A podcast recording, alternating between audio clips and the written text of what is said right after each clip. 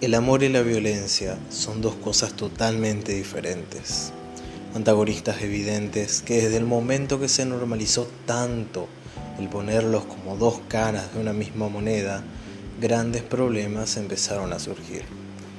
Soy el licenciado Nicolás Palomino y este es el décimo tercer capítulo de la segunda temporada de Cindy Bam, el único podcast de psicología que puedes escuchar desde tu zona de confort. Hoy estaremos hablando sobre las relaciones tóxicas, pero no solamente relaciones tóxicas, sino todo lo que en realidad hace a una relación tan perjudicial con tantas conductas tan tristemente normalizadas. Sean todos bienvenidos, acomódense y comenzamos.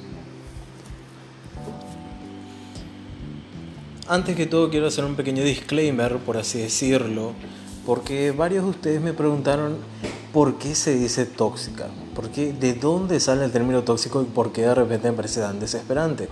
En realidad el término tóxico para definir no solo a esta, sino otro tipo de relaciones, eh, viene desde el año 2010 con la publicación del psicólogo argentino Bernardo Stamateas en su libro Gente Tóxica.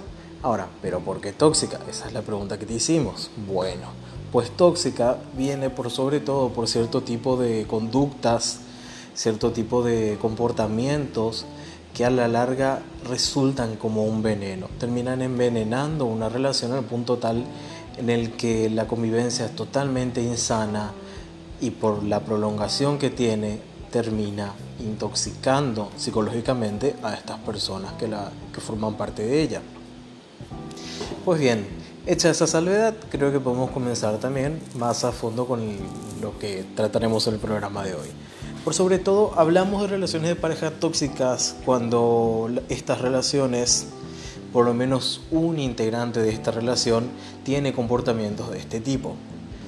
Como por ejemplo, la violencia psicológica, la manipulación, el chantaje, la violencia física también, violencia económica, violencia sexual, entre tantas más que vamos a estarlas analizando punto por punto. Entonces, pues bien, tenemos acá distintos tipos de actitudes que de parte de una o de ambas personas de la pareja configuran una relación tóxica que termina desgastando a uno o a ambos miembros. Y ojo, no siempre estas personas lo hacen a propósito, sabiendo de que están haciendo un daño. Es ahí cuando hablo de las conductas tristemente aprendidas. Está muy tristemente aprendido, por ejemplo, ciertas conductas como eh, revisar el celular, eh, ver los horarios de última conexión, eh, controlar las cuentas de otras personas, eso es gravísimo, pero tristemente está muy normalizado. También el hecho de prohibir a, cierta, a la pareja que hable con ciertas personas muy importantes para ella, entre otras tantas cosas más. Dicho sea de paso, también hicimos una dinámica con un test el lunes pasado que fue feriado a lo cual ustedes les agradezco muchísimo por haber participado. Participaron más de 40 personas, por lo cual les agradezco muchísimo y ya vamos a estar viendo los resultados dentro de poco. Pues bien, podemos hablar de que por más que exista amor o algo que sea parecido al amor, como diría el príncipe Carlos, al cual no le quiero, pero bueno, eh, hay parejas en las que se producen dinámicas realmente peligrosas que pueden rozar el maltrato psicológico o simplemente ser maltrato psicológico. Veamos, en muchas ocasiones varias personas que están inmersas en relaciones amorosas tóxicas no son capaces de darse cuenta de que están viviendo en situaciones de abuso, porque también está normalizado el recibir este tipo de violencia considerando como, ay, mi celosita, ay, esto es amor, me controla porque me quiere, me dice esto porque me quiere, me revisa porque se preocupa por mí. Y frases tantas más parecidas que les resultarán más, más que familiares a muchos de ustedes. Pues bien, el amor que sentimos hacia una persona puede nubilar nuestro juicio y podemos tender a perdonar cualquier cosa. Es ahí también cuando podemos hablar de la dependencia emocional que dicho en palabras rápidas y fáciles es cuando dependemos de la presencia de la otra persona para poder sentirnos bien con nosotros mismos. Dependemos de su aprobación, dependemos de su cariño, dependemos de que esté al pendiente de nosotros. Es muy frecuente que este tipo de actitudes consideradas tóxicas se normalicen por parte de la víctima. Y esto también muy a pesar de que los familiares y amigos puedan advertir de que algunas cosas que están pasando, que se están soportando, no son amor, no son manifestaciones de cariño, no son manifestaciones propias de una relación saludable, sino todo lo contrario. Verifiquemos algunas eh, conductas, algunos comportamientos que podemos concebir como tóxicos, como totalmente perniciosos para una relación. Algunas de ellas son las de cuando se, se depende mucho del tiempo de la otra persona y se controla mucho el tiempo que esta otra persona pasa con familiares, amigos, compañeros de trabajo y cualquier otra persona en general en vez de estar contigo.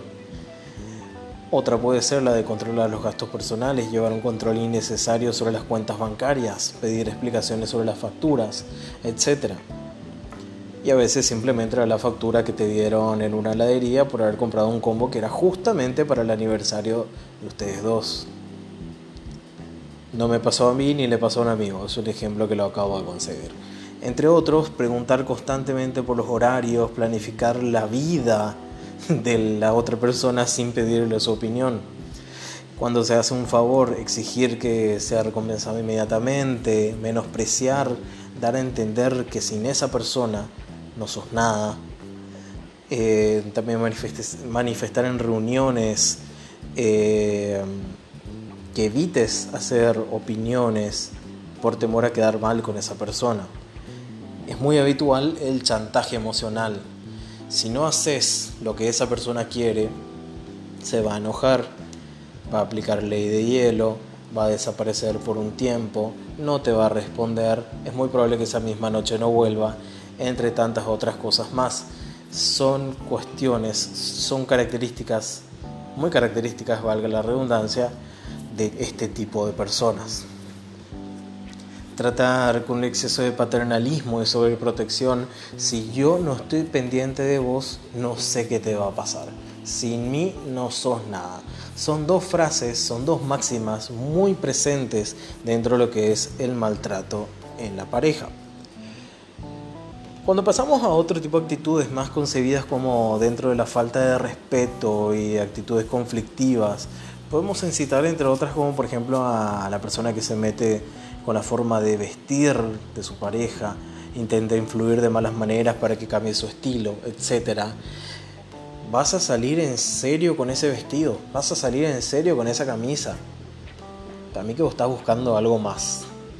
Ejemplo, hace lo posible por restar importancia a los méritos y virtudes de su pareja, le quita importancia a los problemas que se expresan, minimizándolos, diciendo frases del estilo, mm, no es para tanto, a mí me pasó algo peor, ah, pero si te cuento lo que me pasó a mí hoy. O hay gente a la que le pasa lo mismo y no se está plagueando. Para la gente que no es de Paraguay, plaguearse es como decir reprochar, rebuznar, básicamente en términos más malos todavía. Pero bueno, entre otros, cuando se produce una discusión, básicamente la persona que en este momento es la víctima tiene que llegar a ceder por esta misma dependencia emocional y por la actitud de dominio que tiene la otra persona. Porque sabe de que si no cede, muy probablemente pueden haber problemas. Siempre está recordando los fallos y errores que se cometieron en el pasado. Eh, ya no se le cuentan problemas de pareja a los familiares, amigos y allegados, porque básicamente sin esa persona, si esa persona se entera van a haber problemas. Evitar explicaciones a los demás de los problemas que uno tiene, entre otras. Básicamente todas estas concebidas dentro de lo que son los siguientes pilares. La dependencia emocional, que ya les estuve explicando, ciclos de violencia, que les voy a estar explicando en breve, y lo que es el secuestro emocional, cuando básicamente dependemos tanto de la otra persona que sabemos que si decimos algo en contra de ella, van a haber problemas muy significativos para nosotros. Ya sea desde el momento en el que te deje de hablar, ya sea desde el momento en el que minimice todo lo que decís o también en el momento en que haga la gimnasia mental suficiente como para poder ponerse a ella misma o a él mismo en el banquillo de, los, de las víctimas y hacerte a vos el victimario o la victimaria. Pues bien, hablemos entonces de lo que es un ciclo de violencia. Y para eso quiero usar el ciclo de violencia más práctico y más conocido y más aplicado desde el año 1984 en el que se publicó, que es el de Walker. Aquí se exponen tres etapas constatables en el común denominador de las relaciones afectadas por la violencia. Son tres etapas, como les dije. En la primera etapa existe lo que se conoce como el periodo de tensión, donde hay peleas, donde por parte mayormente de uno de los miembros de la pareja hay una constante violencia, ya sea física, ya sea material, ya sea económica, ya sea sexual, ya sea psicológica, ya sea verbal, etc. Un momento desaforado de violencia que acusa a la otra parte de la pareja y que obviamente va a generar cierta tensión, cierta, cierta disruptura. En la segunda fase eh, ya aparecen ciertos castigos eh, componiéndose más que nada como ya la expresión meramente ya de violencia, más allá de la simple planificación o lo que ya venía siendo una tensión acumulada previamente en la primera fase.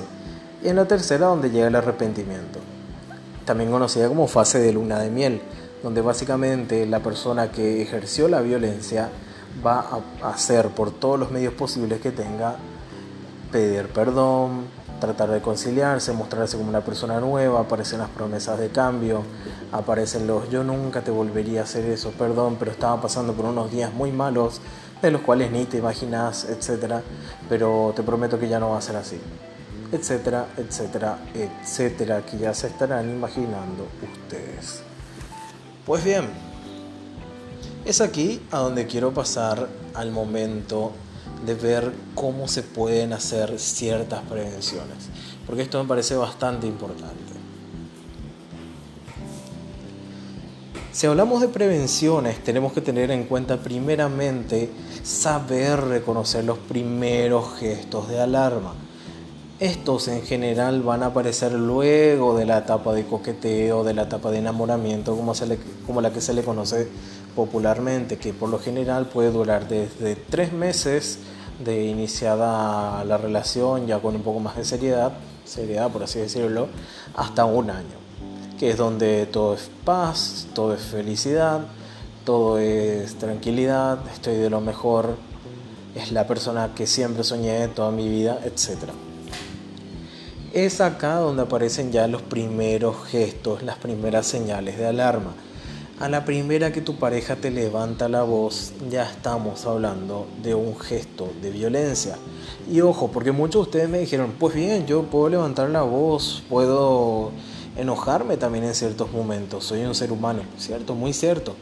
Está bien, son cosas que ocurren, son cosas que de repente son muy difíciles de controlar. Y más todavía si es que hemos tenido un día bastante pesado previamente o si estamos pasando por otras circunstancias ajenas a la relación de pareja. Pero la pareja no tiene la culpa. Y es ahí donde tenemos que dominarnos. En este caso la pareja evidentemente no tiene nada que ver. Otro punto es cuando ya estos levantamientos de voz son cada vez más comunes, son cada vez más frecuentes y cada vez ante circunstancias menores. ¿sí? Por ejemplo, eh, ¿y qué te parece si hoy comemos tal cosa? Pero, y empieza a levantar la voz. Evidentemente es algo que no merita, bueno, nada merita, pero mucho menos en este caso. Otro, por ejemplo, cuando ya te empieza a revisar el celular o cuando de reojo mira lo que vos estás escribiendo, cuando simplemente puede ser que estás mandando videos de gatitos a tu grupo de amigos del colegio, eh, ya es una señal de alarma, te guste o no. Mucha gente expresaba también de que ya dejó de poner su última, la hora de su última conexión de WhatsApp, por ejemplo, por miedo a sus parejas. Y esto me parece algo bastante enfermizo. ¿Por qué lo digo? Y por qué lo, ustedes lo saben también. A ver, de repente yo le veo mucha utilidad al horario de última conexión para la gente con la que de repente tengo trabajos pendientes o de repente incluso si es que no estoy contestando el celular hace un buen tiempo, por A o B motivo, la gente sepa que yo estoy bien.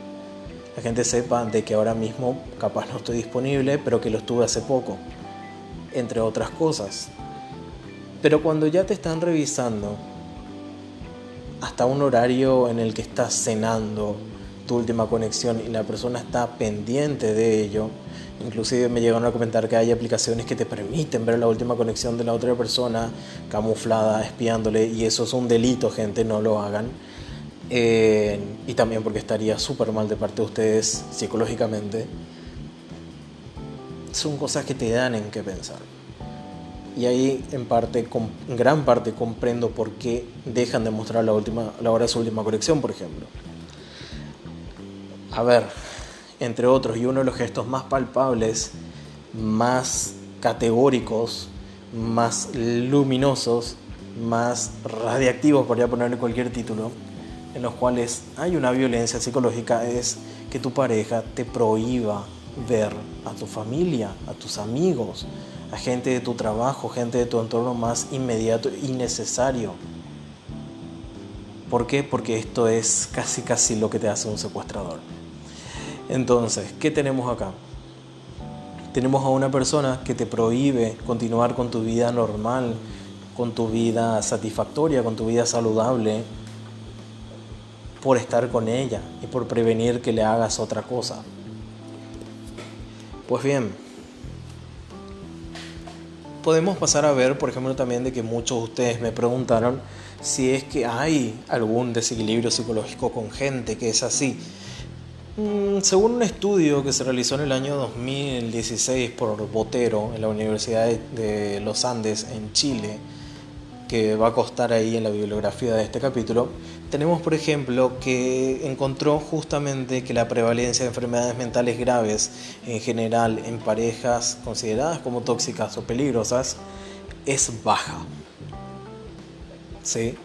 Y acá hay varias cosas que nos tienen que llamar la atención, pero primero voy a continuar explicándoles qué se descubrió en este estudio.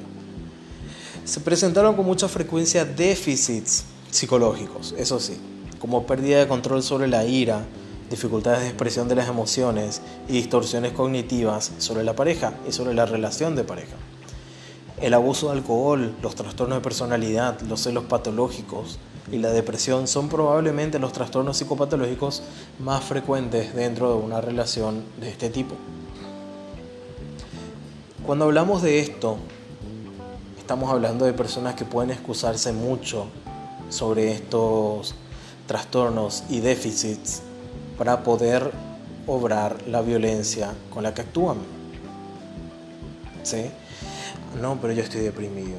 No, pero, pero, pero él es así nomás luego. Él, es, él tiene un carácter fuerte. En realidad fuerte sería si es que esta persona controla sus emociones. Eso es ser más fuerte todavía saber controlar sus emociones, saber ser asertivo, siendo más propiamente, hablando con mayor propiedad. Pues bien, ya se dieron cuenta, ¿verdad? No está loca esa persona, como diría mucha gente.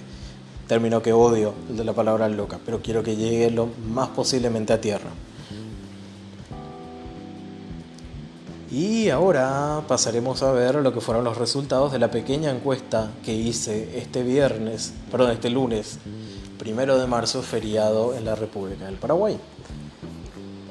Eran 11 preguntas, pero pasaron a ser 12 gracias a la intervención grandiosa de un oyente que justamente escribió una pregunta, la cual eh, les compartí tiempo después. Número 1. Mantener una relación de pareja actualmente es, entre las opciones, más bien complicado y más bien fácil. El 100% respondió que más bien complicado. Ahí ya tenemos un indicador bastante grande de cómo están las cosas actualmente. 2. Llegaste a pasar por alto cosas que pensaste nunca perdonar, a lo cual el 77% respondió que sí y un 23% respondió que no. Esto podía incluir varias cosas, por ejemplo, una infidelidad, en el caso que creo que muchos de ustedes habrán pensado, el caso de alguna prohibición, el caso de violencia física incluso, entre otras cosas. Tercero, Recuperar la confianza después de una desilusión es más bien fácil, 6%, más bien difícil, 94%. ¿Alguna vez sentiste que exagerabas en los límites que pusiste en la relación? Un, 53% respondió que sí y un 47% que no. La pregunta agregada fue la contraparte de esta última, que fue, ¿alguna vez tu pareja te dijo que exagerabas tus reacciones? A lo cual un 55% respondió que sí y un 45% respondió que no. Hubo una persona más que respondió esta pregunta en comparación a la anterior. Lo cual me da a entender, nos puede dar a entender si bien la correspondencia no fue total, que gran parte de estas personas que dijeron que su pareja les dijo, estás exagerando en tus reacciones, llegaron a sentir de que efectivamente estaban exagerando en sus reacciones, una, una racionalización profunda de estas reacciones. ¿Alguna vez permitiste que tu pareja revisara tu celular 34% sí, 66% no. ¿Alguna vez revisaste el celular de tu pareja? Y acá ganó el sí con un 53% sobre un 47% del no. ¿Alguna vez tu pareja te levantó la voz? 50%, 50% sí, 50% no. ¿Alguna vez levantaste la voz a tu pareja? 61% sí y 39% no. ¿Alguna vez tu pareja te prohibió hablar con gente importante para vos? un 61, 62% sí y 38% no. ¿Alguna vez prohibiste a tu pareja hablar con gente importante para ella o él? 3% sí, 90 97% no. Sobre lo que la gente considera una relación tóxica, hay más que agregar 50% y hay conductas que no lo son 50%. Acá claramente podemos estar hablando de cosas que de repente yo no considero tóxicas y el resto de la gente sí. Así como cosas que la gente considera que son de lo más normales, pero para mí no lo son. Porque capaz lo pude haber experimentado, lo pude haber sentido en carne propia y puedo saber lo que se pasa, puedo saber lo que ocurre. Y a la gente parece no importarle, a la gente parece ser que es lo más común del mundo. Pero esas son reflexiones para otro programa.